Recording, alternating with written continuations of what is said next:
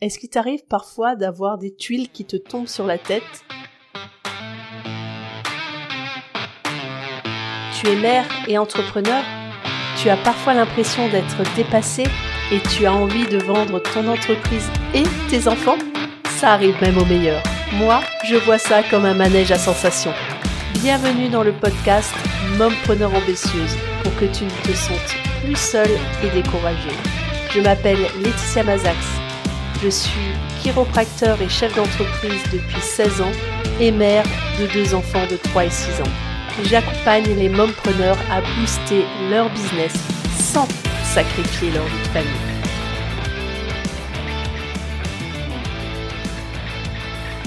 Bienvenue à toi, chère mompreneur ambitieuse, dans ce nouvel épisode de la série J'envoie 2023. Aujourd'hui, le thème est le film qui m'a fait pleurer. Aujourd'hui, j'aimerais te parler du film La vie est belle. Pourquoi j'ai sélectionné ce film? Parce que je trouve que la leçon qui est transmise est vraiment exceptionnelle. Dans ce film, Robert Benigni incarne un père juif qui se retrouve en camp de concentration et d'extermination avec son fils. Dans ce camp, son fils n'est pas censé être présent. Donc du coup, il va le cacher et afin de lui permettre de vivre mieux cette situation, il va lui présenter tout cela comme un jeu. Il va lui expliquer qu'il faut qu'il gagne des points pour pouvoir gagner la liberté. Et il gagne des points à chaque fois qu'il joue et qu'il gagne à cache-cache et qu'il ne se fait pas trouver par les gardes. Pourquoi j'adore ce film? Tout d'abord parce que je trouve Roberto Benigni vraiment génial, mais aussi par rapport à l'angle de vue qui est abordé dans ce film. Parce qu'il nous permet de nous rendre compte que ce qui a de plus important, ce n'est pas l'événement que l'on vit, mais bien la perception qu'on a. La perception que l'on a de l'événement est la chose la plus importante. La vie est un jeu en fait.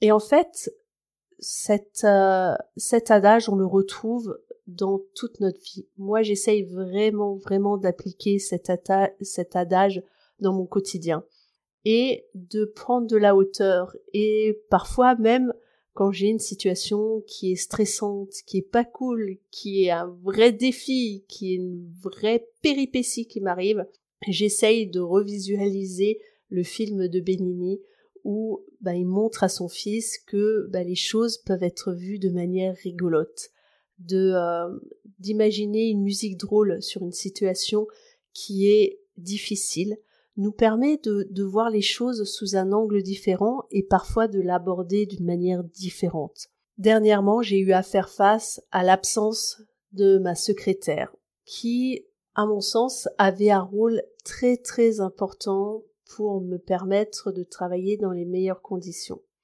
Je t'avoue que le jour où elle m'a annoncé son absence, ça a été comme une tuile qui m'est tombée sur la tête. Et puis, le choc passé, je t'avoue, ça m'a pris quelques jours. J'ai décidé de voir les choses telles qu'elles sont et pas pire, et de changer mon point de vue, d'essayer d'y voir, bah, une interprétation différente, de changer ma perception de la situation.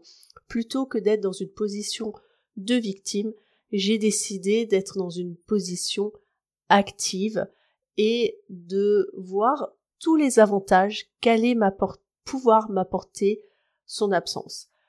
Son absence m'a apporté plein de choses, notamment le fait de pouvoir me replonger dans l'utilisation de mes logiciels que j'avais un petit peu délaissés, ça m'a obligé de me remettre euh, à faire moi-même euh, chèques de mes factures. Ça m'a obligé à trier les factures. Du coup, ça m'a obligé à aller regarder de nouveau en face, de reprendre la main différemment sur la gestion de mon cabinet, etc. J'y ai vu finalement plein plein de leçons et d'opportunités. Comme Roberto Benigni, j'essaye de voir la vie comme un jeu. Et toi, est-ce qu'il t'arrive parfois d'avoir des tuiles qui te tombent sur la tête? Est-ce que tu arrives à voir la vie comme un jeu? Tu as envie de partager avec moi tes expériences? Tu peux le faire sur mes réseaux sociaux. Les liens sont en descriptif de ce podcast.